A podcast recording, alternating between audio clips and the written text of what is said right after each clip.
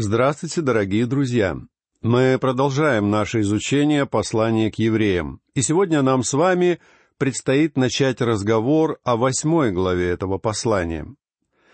В этой главе автор, можно сказать, подходит к кульминации всего этого замечательного произведения и начинает говорить о том, что Христос является лучшим первосвященником, несет свое служение в превосходнейшем святилище посредством более возвышенного завета, держащегося на несравненно лучших обетованиях.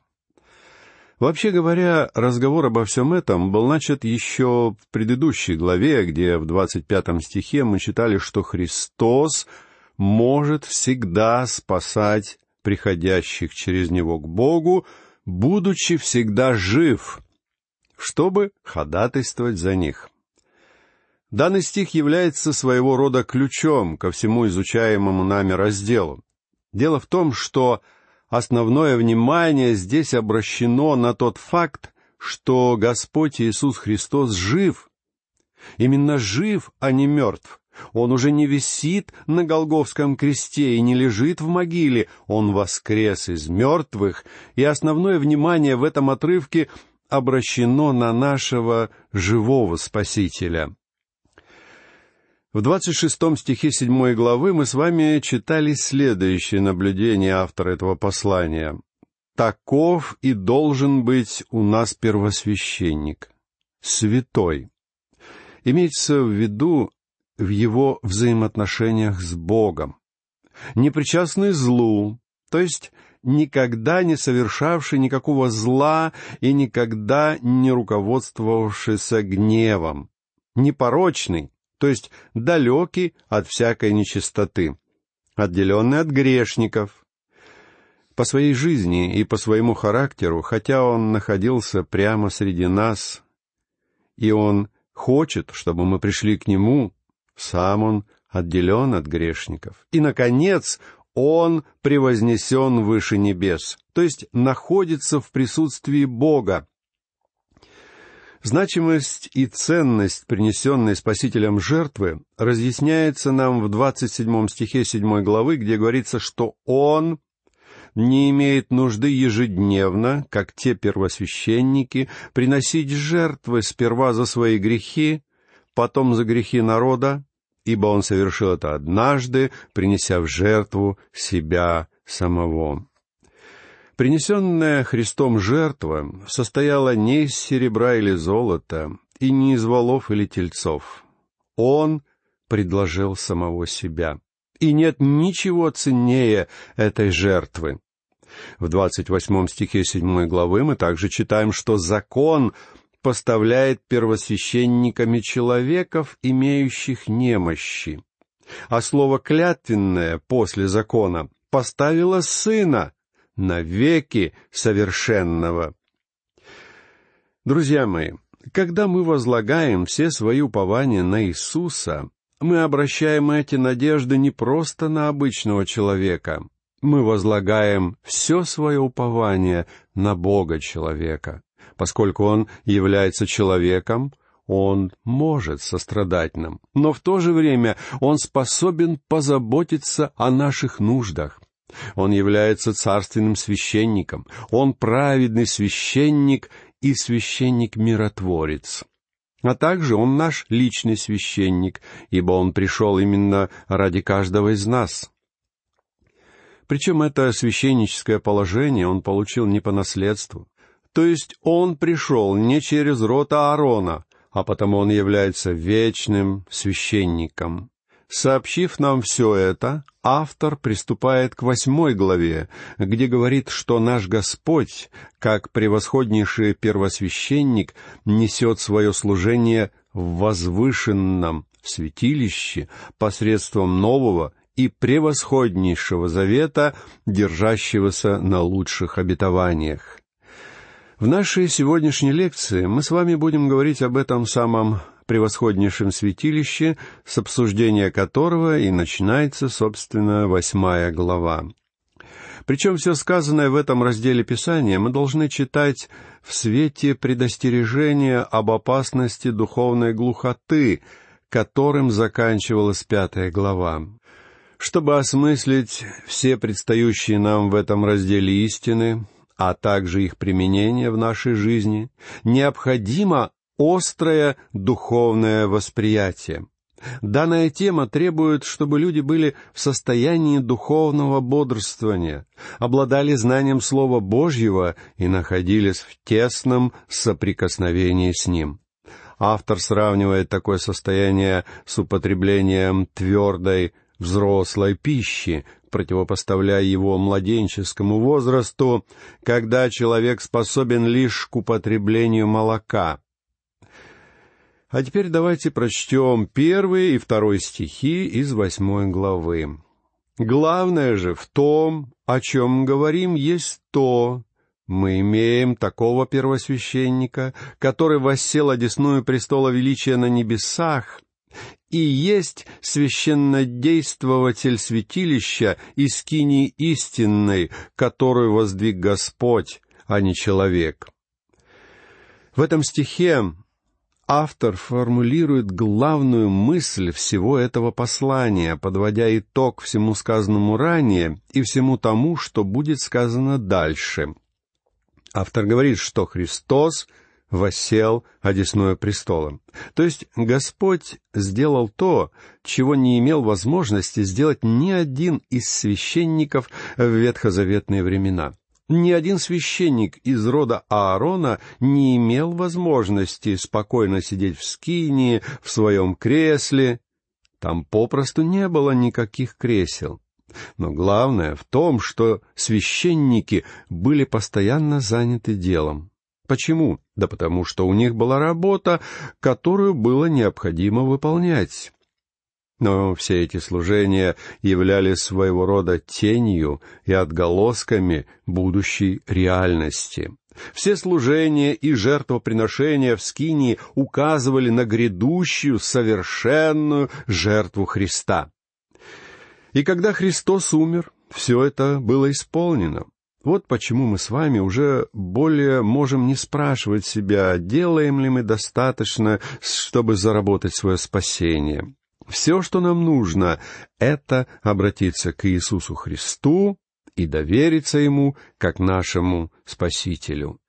Господь воссел на свой престол на небесах, потому что Он уже довел до конца наше искупление, и все, о чем Он просит нас сейчас, это чтобы мы приняли Его.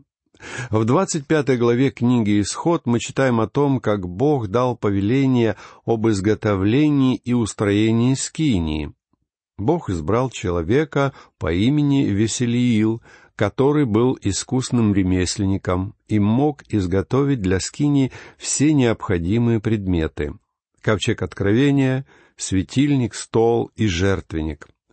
И хотя созданием всего этого руководил Святой Дух, а сами эти предметы были искусно сделаны из драгоценных материалов и богато украшены.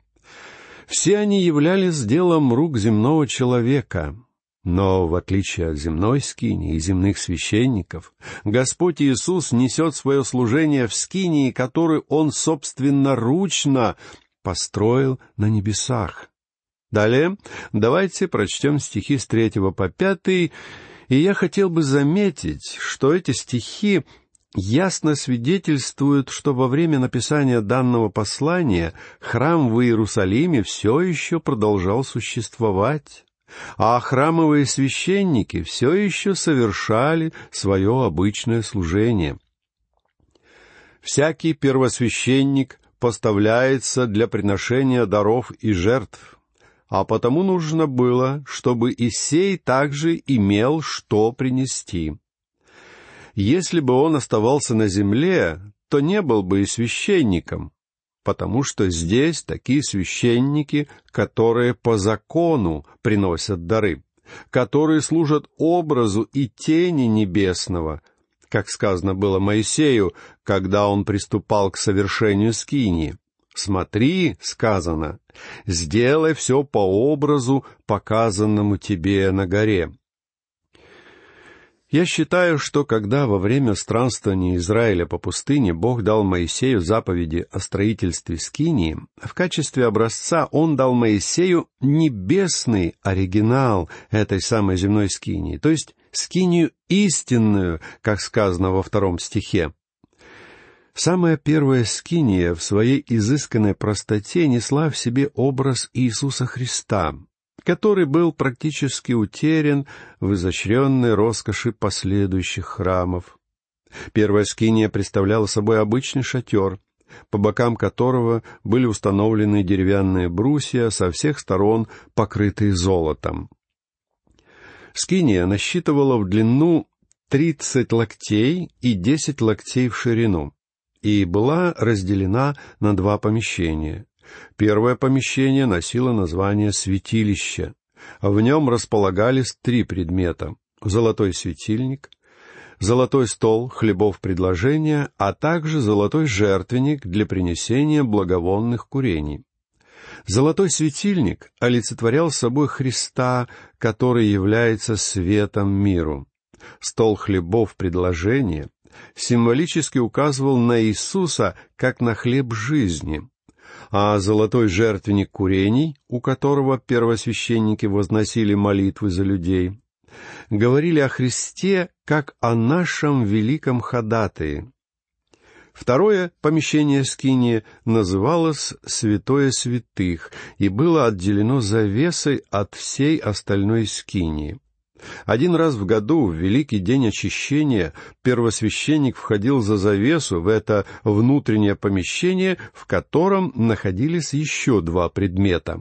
Во-первых, там располагался ковчег завета, который представлял собой обычный деревянный ящик, покрытый золотом снаружи и изнутри. Внутри самого ковчега завета находились каменные скрижали с текстом десяти заповедей, а также сосуд с манной и расцветший жезл Аарона. Скрижали заповедями символически говорили о том, что Господь Иисус Христос пришел, чтобы исполнить закон, и что Он единственный, кто был когда-либо способен исполнить закон во всех его деталях и тонкостях. Сосуд с манной говорил о том факте, что Христос является хлебом жизни даже сегодня, а расцветший жезл Аарона свидетельствовал людям о грядущем воскресении Христа. Кроме того, сам ковчег завета был закрыт богато украшенной золотой крышкой. Над этой крышкой возвышались два херувима из золота чеканной работы, Сама крышка по-еврейски называлась «капорет», что переводится как «место милости». Однажды в год первосвященник должен был окропить крышку ковчега завета кровью, и именно это делало ее местом милости. Это было место обитания Бога, то есть то самое место, где Бог встречался с детьми Израиля. Снаружи скинию окружал двор, который огораживало полотняное ограждение длиной в сто локтей и шириной в пятьдесят локтей. В этом внешнем дворе находилось еще два предмета. Там стоял медный жертвенник, где совершались все жертвоприношения и где, собственно, решался вопрос о покрытии грехов. Но поскольку святые все равно грешат, недалеко от жертвенника в том же самом дворе находился умывальник, где священники могли совершать омовение, символизировавшие омытие людских грехов. Итак, святилище — это было место, где священники совершали свои служения, поклонения Богу. А мы с вами поклоняемся Богу тогда, когда молимся, когда питаемся Его Словом и когда пребываем в свете Его присутствия, то есть живем в повиновении Ему. Никто, кроме первосвященника, не имел права входить во второе помещение скинии, то есть в святое святых. Да и сам первосвященник входил туда только один раз в году. Но когда Господь Иисус умер, Завеса, разделявшая эти два помещения, была разорвана надвое, символизируя, что Христос навсегда открыл для людей путь в святое святых, то есть в место обитания Бога. Поэтому мы могли бы сказать, что Господь Иисус Христос взял скинию, которая имела горизонтальное расположение, и поставил ее вертикально, так что святое святых находится теперь на небесах, ибо именно там пребывает сегодня Христос. Изучая следующую главу этого послания, мы с вами убедимся, что золотой жертвенник курений, равно как и ковчег завета, пребывают сейчас на небесах. Они находятся там потому, что сам Христос находится там. Если бы во время сорокалетних скитаний израильского народа по Синайской пустыне нам с вами удалось попасть в то место, где располагался стан Израиля, мы бы увидели скинию, стоящую в самом центре стана, а вокруг нее шатры израильтян в строгом порядке в соответствии с расположением колен мы бы увидели облачный столб, возвышающийся над Скинией в дневное время, а также огненный столб в ночное время. А еще мы увидели бы священников, суетящихся во дворе Скинии и исполняющих все положенные служения, обряды, жертвоприношения и ритуалы, которые заповедал им соблюдать сам Бог. Но все эти действия являлись лишь образами и отголосками истинной реальности, ибо сама реальность пребывала на небесах. И сегодня Иисус находится там, в небесной скинии, трудясь ради нас с вами. Возможно, сейчас вы скажете, где же та твердая духовная пища, которую вы нам обещали в начале этой передачи? Друзья мои, все, о чем мы говорили до сих пор, пока что очень напоминает детское молоко. Ждет ли нас что-либо более глубокое и серьезное? Что ж, сейчас наступило время для главного блюда, доступного только взрослым и зрелым духовным людям. Я сформулирую все это в форме личного вопроса. Друзья мои, является ли сейчас Христос реальностью для вас? Может быть, вам все еще нравится суетиться, участвуя во всех этих ритуалах? Или, может быть, вы предпочитаете все эти красивые, трогательные церковные богослужения? Нет, нет, во всем этом нет ничего плохого, но поймите меня правильно. Если вы думаете, что это и есть настоящее поклонение Богу, или если вы думаете, что вы совершаете служение Богу, просто проводя занятия в воскресной школе или участвуя в пении хора, у меня есть новость для вас. Здесь автор пытается сказать нам, друзья, что в этот самый момент Христос пребывает в вышине на небесах ради нас с вами. И вопрос состоит в следующем. Что именно данная реальность означает для нас? Когда мы выходим из дома, сегодня утром пригласили ли вы с собой Господа Иисуса Христа? Осознали ли вы Его присутствие вместе с вами? Друзья мои, Он находится на небесах, совершая служение для вас. Он является вашим ходатаем, и вы должны приходить к Нему, чтобы исповедоваться в своих грехах. Зачем же вы обременяете своими проблемами вашего пастора? Почему вы ходите и ходите к Нему за душепопечительской помощью? Разве сам Иисус не является для вас чем-то реальным? Перестаньте быть младенцами, которым требуется, чтобы им все время вытирали носы. Повзрослейте. Придите в присутствие живого Спасителя. Именно об этом говорит здесь автор. И пусть Бог снимет завесу с ваших глаз, сделав Иисуса Христа во всей Его славе, во всей Его любви и заботе о вас, истинной реальностью вашей жизни.